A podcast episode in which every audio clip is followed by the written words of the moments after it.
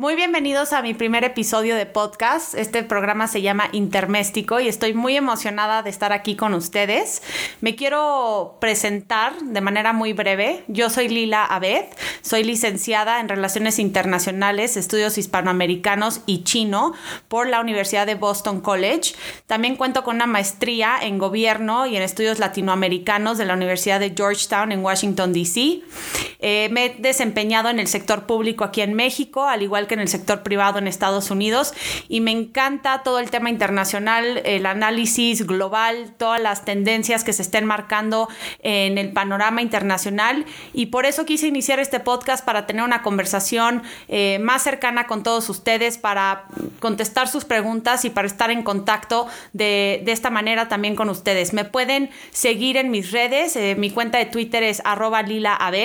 mi cuenta de Instagram es Lila Internacional, al igual que mi cuenta de Facebook, que es Lila Abed. También me pueden escuchar todos los jueves por Radio Fórmula en el programa de radio de Eduardo Ruiz Gili a las tres y media hora de la Ciudad de México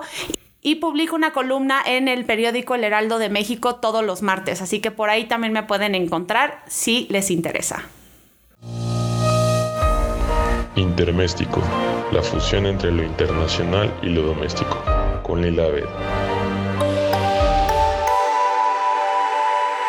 Vamos a arrancar este primer episodio platicando y haciendo un análisis sobre la reciente visita que hizo el presidente mexicano Andrés Manuel López Obrador a Washington para visitar a Donald Trump supuestamente para celebrar la entrada de vigor del nuevo Tratado de Libre Comercio entre México, Estados Unidos y Canadá, conocido aquí en México como el TEMEC, en Estados Unidos como el USMCA. Evidentemente la ausencia del primer ministro canadiense Justin Trudeau causó que la reunión se convirtiera en una netamente bilateral entre México y Estados Unidos. En realidad la visita, bien se ha dicho aquí en México por muchos analistas, que fue exitosamente en términos diplomáticos. Y bueno, si bien es cierto que no, que no humilló públicamente el presidente estadounidense Andrés Manuel en la Casa Blanca en esta conferencia en conjunto que dieron en el Rose Garden, eh, en realidad esto quiere decir que la barra eh, de la política exterior está muy baja. Si realmente vamos a estar midiendo el éxito de una reunión bilateral eh, por el hecho de que un mandatario no humille que a nuestro país, me parece que nuestra barra está muy baja. Más bien, el hecho de que se haya realizado la reunión en sí es más significativo de lo que realmente se platicó y lo que se dijo eh, cuando fue a Washington el presidente Andrés Manuel López Obrador. Hay que recordar que Estados Unidos asumió 300 mil barriles a nombre de México en las negociaciones del OPEP Plus, eh, cuando México no quería eh, reducir su capacidad de petróleo por la política que trae la 4T. Entonces, en realidad, el presidente mexicano, en cierto sentido, tenía que ir, no tenía opción. Esto lo vemos con el hecho de que el presidente bueno, primer ministro de Canadá, eh, Justin Trudeau, hizo una llamada telefónica y no, no tuvo que ir presencialmente a la Casa Blanca. Entonces la presión que traía el gobierno mexicano evidentemente era mayor que la, de, la del Estado canadiense. Me parece que la reunión más bien fue una táctica electoral por parte del presidente estadounidense que se encuentra actualmente en un proceso electoral hacia las elecciones presidenciales del 3 de noviembre. Quería eh, hacer un llamado a la comunidad latina en Estados Unidos. Tiene una alta aprobación el presidente mexicano con nuestros connacionales en Estados Unidos. Y, esto lo vimos con eh, el hecho de que el CEO de Goya Foods eh, haya salido al día siguiente con el presidente Trump apoyando de nuevo eh, al, a la Casa Blanca. Y esto tuvo muchos problemas con el CEO de Goya Foods porque la comunidad latina, con miembros de, del Congreso estadounidense, hicieron un llamado al boicot de, de estos productos justamente porque están en contra de la política eh, migratoria que lanzó el presidente Trump desde un inicio de su administración. Eh, me parece que también el, mensaje que emitió el presidente Andrés Manuel eh, en esta conferencia con su homólogo, el hecho de que le haya, que le haya agradecido por el respeto y comprensión que ha tenido con, con nuestro país, se me hace verdaderamente impresionante. Vamos, este presidente estadounidense se posiciona como el presidente más antimexicano, más antimigrante y más racista en la historia reciente de Estados Unidos. Esto lo podemos ver con los hechos. Eh, primero empezó con la creación del muro fronterizo, que fue una de sus, uno de sus pilares y promesas de campaña electoral en el 2016. También lo hemos visto con su política migratoria, que en ese entonces presionó al gobierno mexicano de imponer 5% a los aranceles a todas las importaciones mexicanas. Esto se podía aumentar hasta un 25%. Eh, esto causó eh, que el presidente mexicano haya hecho un despliegue de la Guardia Nacional a nuestra frontera norte para proteger los intereses migratorios de Estados Unidos. También el enjaulamiento de los migrantes eh, es una cuestión sumamente cruel e inhumana. dejó a más de 3.000 niños en adopción justamente por esta política de separación de familias en la frontera. Luego también con el hecho de que quiere deshacer a DACA, a esta orden ejecutiva que lanzó el entonces presidente Barack Obama para proteger a los soñadores que llegaron a una muy corta edad de Estados Unidos y que no cuentan con la ciudadanía y esta orden justamente protegía eh, su estatus migratorio en Estados Unidos. Más de 600 mil de los que están eh, actualmente protegidos bajo esta orden ejecutiva son mexicanos y, yo creo que el hecho de que haya querido eh, deshacer esta orden ejecutiva también habla de esta política desde la Casa Blanca de querer perjudicar a los migrantes en Estados Unidos. también hemos visto su política de permanencia en México, esta idea de que todos los migrantes que estén buscando asilo, que estén ya pidiendo peticiones de asilo en Estados Unidos, permanezcan del lado de nuestra frontera. Ya tenemos a más de 60 mil migrantes en la frontera mexicana desde inicios de este año que se encuentran en condiciones muy vulnerables y hay que tomar en cuenta que el sistema migratorio en Estados Unidos, digo, las cortes estadounidenses de por sí se tardan más de dos años eh, en procesar las peticiones de asilo, tienen un retraso de más de un millón de casos de peticiones de asilo por parte de migrantes, entonces el hecho de que permanezcan estas personas del lado mexicano pues también causa un problema humanitario eh, para nuestro país. Y justamente en este tema, el presidente Trump también ha tratado de reducir la cantidad de peticiones de asilo que se les van a garantizar a aquellos migrantes que están huyendo de condiciones eh, de violencia eh, en sus países de origen. Por ejemplo, la política de asilo de Trump eh, que lanzó este año está dificultando el acceso a los migrantes para poder obtener asilo en Estados Unidos. Por ejemplo, ahora tendrán que esperar hasta un año para poder obtener una visa de trabajo después de haber logrado el asilo, si es que llegan a, a lograrlo. Hay nuevos costos y nuevas cuotas para pedir las peticiones de asilo, por ejemplo, 50 dólares para procesar la petición, 500 dólares con costos adicionales, 400 dólares de autorizaciones para la visa de trabajo. Es decir, si tienes algún antecedente criminal, eh, ya es muy difícil poder obtener asilo en Estados Unidos. Por ejemplo, también ya los oficiales y jueces podrían rechazar peticiones con tan solo leer una petición, es decir, se les va a estar negando una audiencia en la corte que es por ley que se les pueda asignar un intérprete a un abogado y que tengan una audiencia en su corte para que se les eh, pueda escuchar su petición de asilo Trump también con esta, con esta nueva política de asilo le quita protección a las mujeres víctimas de abuso doméstico, de violación o de violencia. Y hay más, como les dije, hay más de 800 mil peticiones en espera. Eh, también dentro de este rubro, la comunidad LGBT están excluidos en, términos generales de, de, poder encontrar asilo en Estados Unidos. Es decir, está modificando toda la política migratoria en Estados Unidos para dificultar que más migrantes puedan obtener eh, la condición de asilo en Estados Unidos.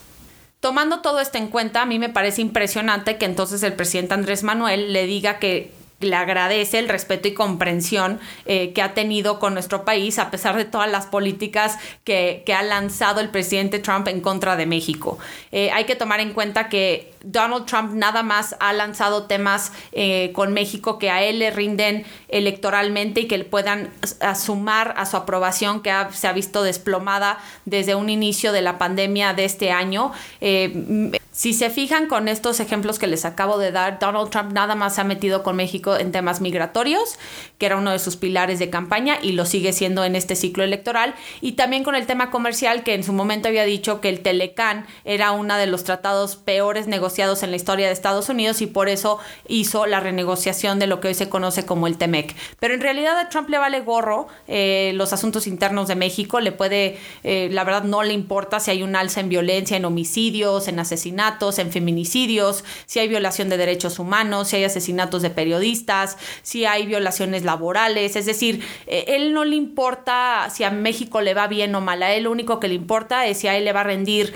algo positivo el tener una política como la tiene con México y por eso vemos que nada más se ha metido en estos dos rubros. También hay que tomar en cuenta que, pues, como les, mencioné a principios de este año, eh, el mal actuar del presidente Trump ante la pandemia, al principio decía que habían 14 casos, que estos se, van a, iban a reducir a cero, eh, le agradecía al presidente chino Xi Jinping por su manejo de la pandemia y bueno, pues ahora Estados Unidos se posiciona como el país con más casos registrados, con una tasa de mortalidad sumamente alta y que sigue incrementando eh, y que no han podido controlar eh, la pandemia en distintos estados como Florida, Arizona, California, Montana. Son estos estados que ahora se están viendo muy agravados por eh, la pandemia.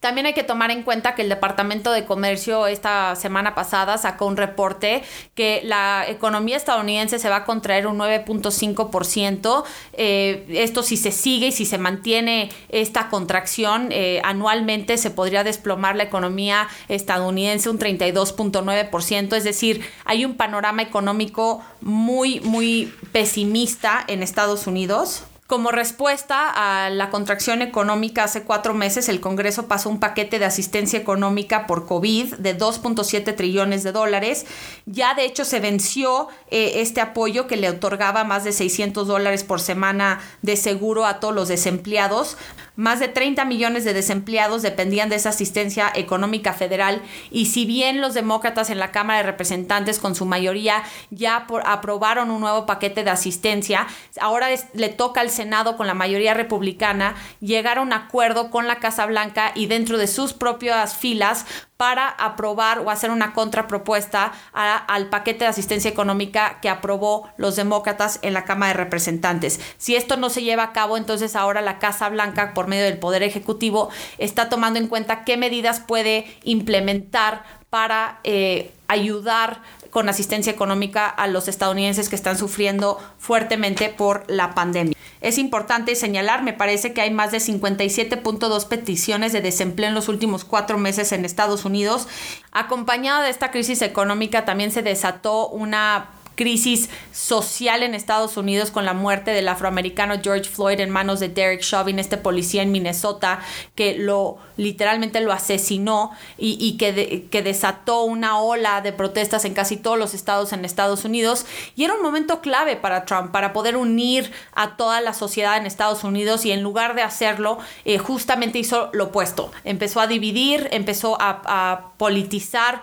un tema social que de por sí ya era muy complicado mercado y que fue otro factor que atribuyó a su desplome en las encuestas. De hecho, ya se llevan varios meses en donde el candidato demócrata y vicepresidente Joe Biden lleva una ventaja de alrededor de 9 a 12% en las encuestas nacionales, depende de qué encuestadora veas. Por ejemplo, Real Clear Politics hace que eh, dice que hay una ventaja de alrededor de 9%, lleva una ventaja en la mayoría de los estados claves que marcan el triunfo en el colegio electoral. Hay que recordar que en Estados Unidos es una democracia indirecta si bien el voto popular es sumamente importante porque eso marca eh, qué estados se van a llevar cada candidato por estado al colegio electoral. En realidad el triunfo del presidente se marca en el colegio electoral. Es importante también señalar que el colegio electoral es un proceso, no es un lugar, no es que haya una institución que sea el colegio electoral. Les voy a dar un ejemplo para poder eh, hacer más sencillo este concepto.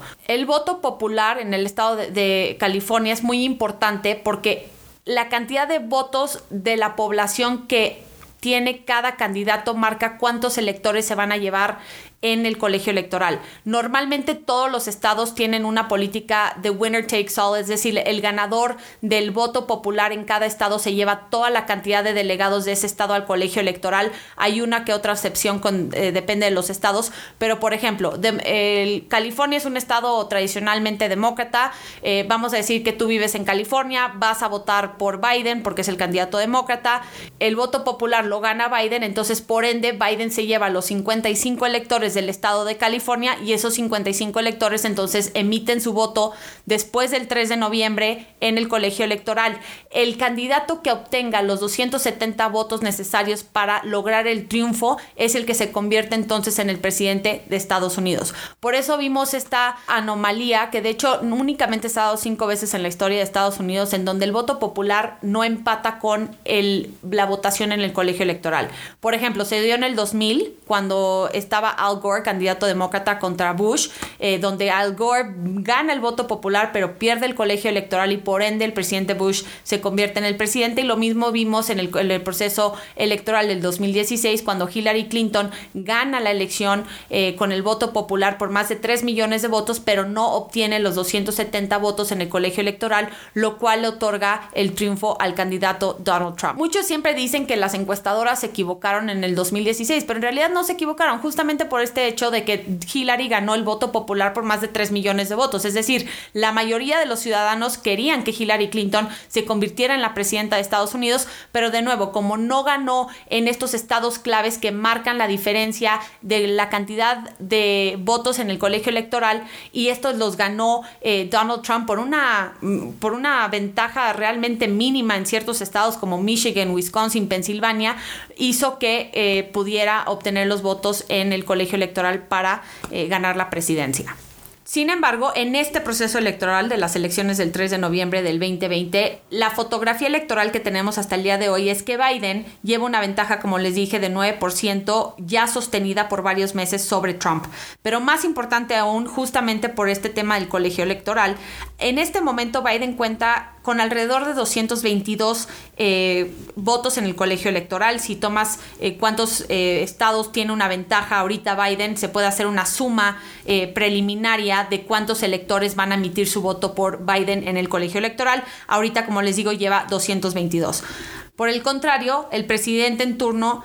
Trump, tiene únicamente 115 votos en el colegio electoral asegurados, lo cual Biden nada más necesita 48 votos para obtener los 270 en, votos en el colegio electoral para convertirse en el presidente de Estados Unidos, mientras que Trump necesita ganar 155 eh, votos para lograr los 270 en el colegio electoral en los estados claves, de nuevo, que, son los que marcan la diferencia de quién se convierte en el presidente de Estados Unidos. El presidente, el vicepresidente Biden lleva una ventaja, por ejemplo, en Wisconsin, en Carolina del Norte, en Florida, que es súper interesante porque Florida tiende a ser eh, republicano. De hecho, tiene un gobernador de Santis que es republicano y que Trump siempre lo está elogiando porque eh, dice que es uno de los mejores gobernadores. En el estado de Michigan, que les dije que en el 2016 Donald Trump ganó ganó ese estado por una ventaja de menor del 1%. Ahorita el vicepresidente Biden lleva una ventaja de 8 puntos porcentuales.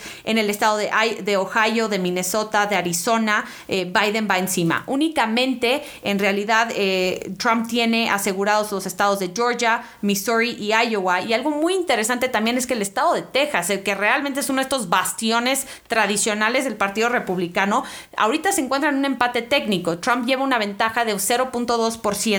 y eso tiene mucho que ver también con la candidatura que, hizo el entonces candidato al Senado, Beto O'Rourke, por el Partido Demócrata en contra del senador Ted Cruz, eh, que si bien perdió eh, O'Rourke la, la, candidatura, sí logró voltear muchos distritos republicanos eh, a favor de los demócratas y esto se está notando ahora, donde hay ciertos patrones que están indicando que Texas posiblemente no es este bastión tradicional republicano y aquí es a donde puede haber un rompimiento tradicional con el Partido Republicano. Yo creo que Texas se va a mantener republicano, pero sí es importante marcar estas tendencias porque de nuevo se pueden eh, ver estos rompimientos tradicionales de las filas eh, del, del Partido Republicano.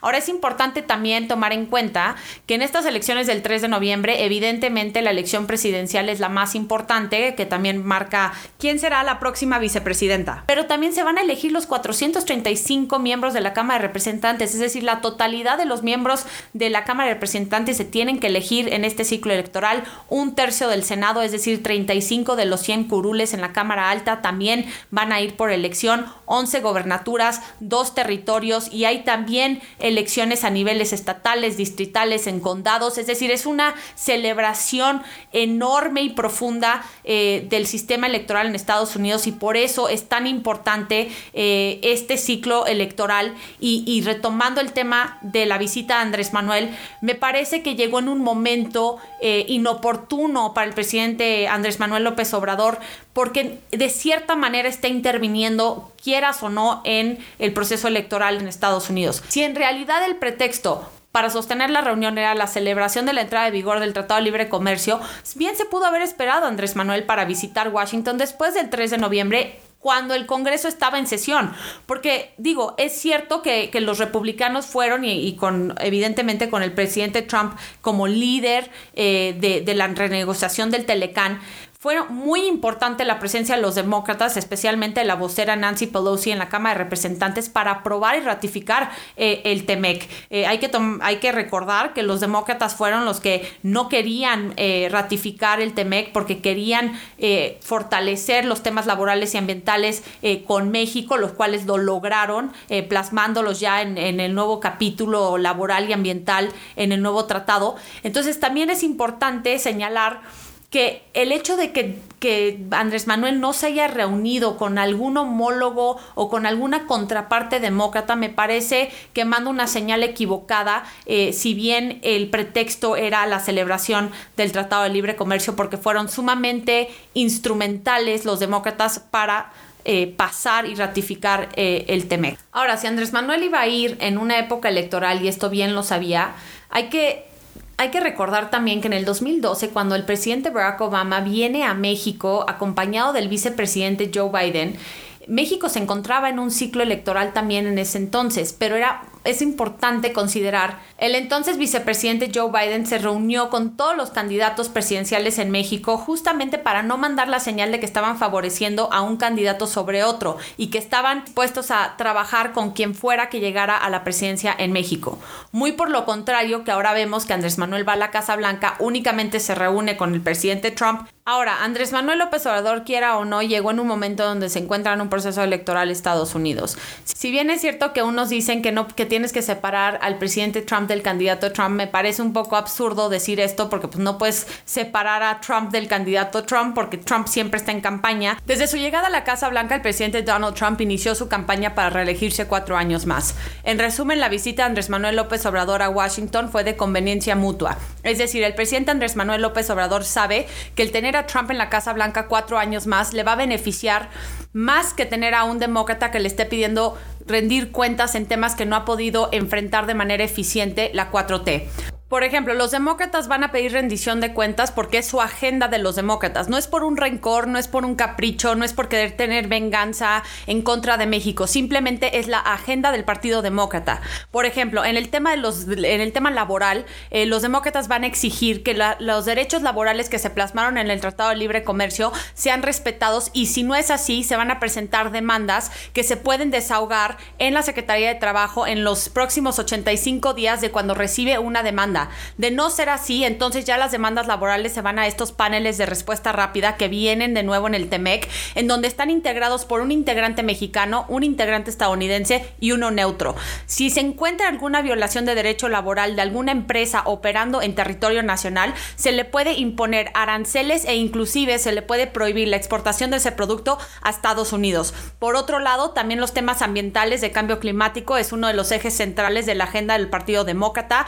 y también hay que tomar en cuenta que aquí de nuevo es un tema de agenda y de intereses de la plataforma del Partido Demócrata. El Partido Demócrata siempre ha estado a favor de los derechos laborales, pero en la renegociación del Telecán, el presidente del sindicato conocido como AFL-CIO, Richard Trumka, eh, avaló el nuevo tratado en términos de derechos laborales con los demócratas en la Cámara de Representantes. Es decir, es la primera vez que este sindicato avala a un tratado de libre comercio desde el 2001, cuando aprobó y avaló el Tratado de Libre Comercio entre Estados Unidos y Jordania. Es decir, la presión que va a tener el Partido Demócrata de asegurar que los derechos laborales plasmados en el TEMEC no sean violados va a ser muy alta y esto le puede presentar muchos problemas a las empresas eh, operando en territorio nacional. Históricamente también los demócratas le preocupan más la violación de derechos humanos, probablemente puedan cuestionar a México por el alza en la tasa de homicidios, en el alza de violencia, en la falta de enfrentar a las organizaciones criminales como los cárteles, como el operativo fallido en Sinaloa en contra del hijo del Chapo Guzmán, Ovidio Guzmán. Es decir, van a haber muchos cuestionamientos de las fallas que ha tenido la 4T para enfrentar la inseguridad, los derechos laborales, el tema ambiental y ahora en términos comerciales, pues ya están plasmadas las reglas, el nuevo marco jurídico regulatorio del TEMEC. Ahora, Biden, el candidato demócrata, ya dijo que desde, su llegada a la presidencia, uno de sus primeros actos va a ser deshacer la creación del muro y también legalizar a los 11 millones de migrantes que se encuentran protegidos bajo DACA, aquellos soñadores que mencioné previamente, para que puedan convertirse en ciudadanos estadounidenses. En ese sentido, le puede beneficiar a México tener a un candidato demócrata en la Casa Blanca en temas migratorios que van a ser mucho, mucho más diferentes a los que ha puesto Trump. Sin duda los demócratas van a tener que ser muy cautelosos en cómo medir su política migratoria, porque por un lado no pueden quitar la seguridad fronteriza, ellos están mucho más a favor de utilizar tecnologías modernas que la creación de un muro arcaico, pero desde luego que van a tener una migratoria mucho más humana, eh, mucho más con una perspectiva de apoyar a aquellos migrantes que están huyendo de sus países por cuestiones de violencia. Sin embargo, la 4T va a tener que rendir cuentas, como les dije, en ciertos rubros que no ha podido. Eh, tener éxito en los últimos años. Dicho esto, creo que Andrés Manuel quiere que Trump se relija cuatro años más, porque de nuevo es muy cómodo tener a un presidente estadounidense que nada más se meta en dos temas, comercial y migratorio, sin meterse en asuntos internos de México, que sí puedan poner en jaque a la 4T y que sí le puedan pedir rendición de cuentas, que les dije, como en temas que no ha podido solucionar desde su llegada a la presidencia. Ahora, yo entiendo que para aquellos que son fans de la 4T y que adoran a Andrés Manuel López Obrador, pues claro que les encantó escuchar un discurso sumamente nacionalista en la Casa Blanca en donde se gritó Viva México, Viva México, pero hay que ser muy prácticos. En el fondo, aquí fue una táctica electoral por parte del presidente Trump de poder generar más votos en la comunidad latina. Creo que por el lado de Andrés Manuel trató de hacer una reunión eh, exitosamente diplomática, ya les dije a mí me parece que si nada más vamos a decir que es exitosa porque no nos humillaron, pues entonces en serio que qué tan bajo nos vemos como país, que eso se califica como una reunión exitosa. Pero también creo que Andrés Manuel lo manejó bien, porque de nuevo, si su objetivo es que se relija cuatro años más Donald Trump, pues entonces su presencia en la Casa Blanca le puede ayudar si es que se relige el inquilino de la Casa Blanca. Pero todo indica hasta el día de hoy, todas las encuestas, toda la ventaja que lleva eh, Nacional, pero como les dije, especialmente en estos estados claves que marcan el triunfo en el colegio electoral,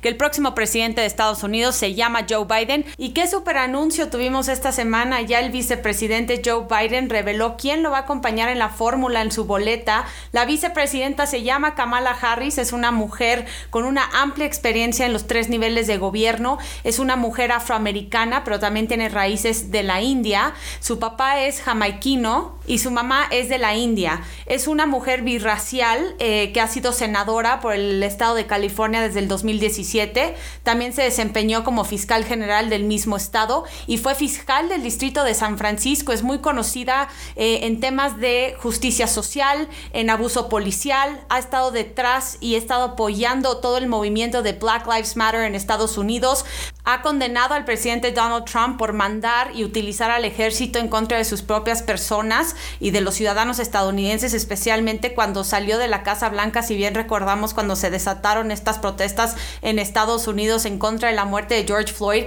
que el presidente Donald Trump sale a la iglesia de St. John y utiliza la fuerza del ejército para callar a las protestas que estaban afuera de la Casa Blanca. Eh, Kamala Harris le suba mucha energía, mucha juventud, experiencia, fuerza, de nuevo es mujer, representa a los grupos minoritarios que van a ser estratégicos en esta contienda del 3 de noviembre, le va a sumar votos con los afroamericanos, con los latinos, con las mujeres y le va a sumar votos con aquellos que también se posicionan dentro de la ala liberal del Partido Demócrata. Si Biden bien es un político que representa mm, una postura más moderada de centro eh, dentro del espectro político del Partido Demócrata, Kamala Harris es liberal, pero tampoco es purista ideológicamente, entonces hacen una mancuerna excelente, porque si bien Biden representa la estabilidad, la nostalgia por el pasado, es predecible, es empático, es un señor mayor de raza blanca que tiene mucha ventaja con los votantes y adultos mayores, igual con el, sector afroamericano,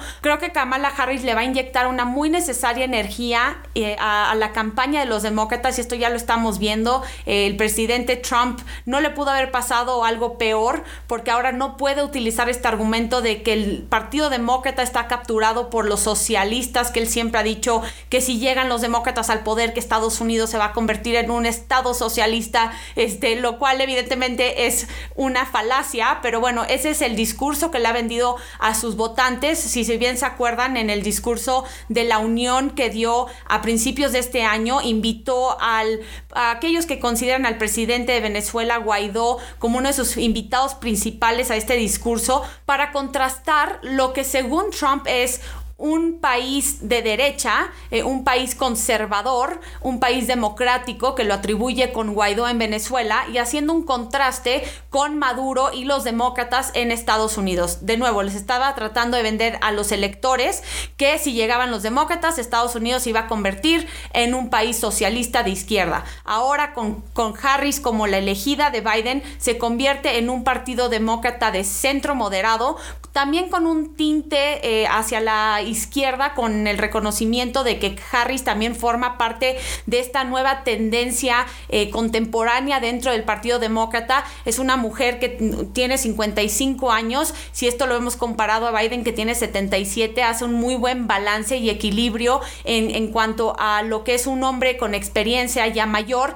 y la juventud y la energía y el futuro del Partido Demócrata. Entonces yo creo que esta fórmula le da mucha energía, los va a catapultar hacia las elecciones del 3 de noviembre y estaremos viendo cómo les va en estos estados claves, de nuevo Michigan, Wisconsin, Pensilvania. Ahí son esos tres estados que tiene que lograr victoria el Partido Demócrata porque el presidente Donald Trump nada más ganó esos tres estados con 80 mil votos, es decir, es un margen mínimo. Entonces los demócratas tienen que retomar estos estados y también otros estados claves como lo hemos estado discutiendo en esta plataforma, pero todo indica que esta fórmula es muy fuerte y los va a llevar hacia un camino triunfador. Muchas gracias por estar aquí con nosotros. Los espero en el próximo episodio de la próxima semana.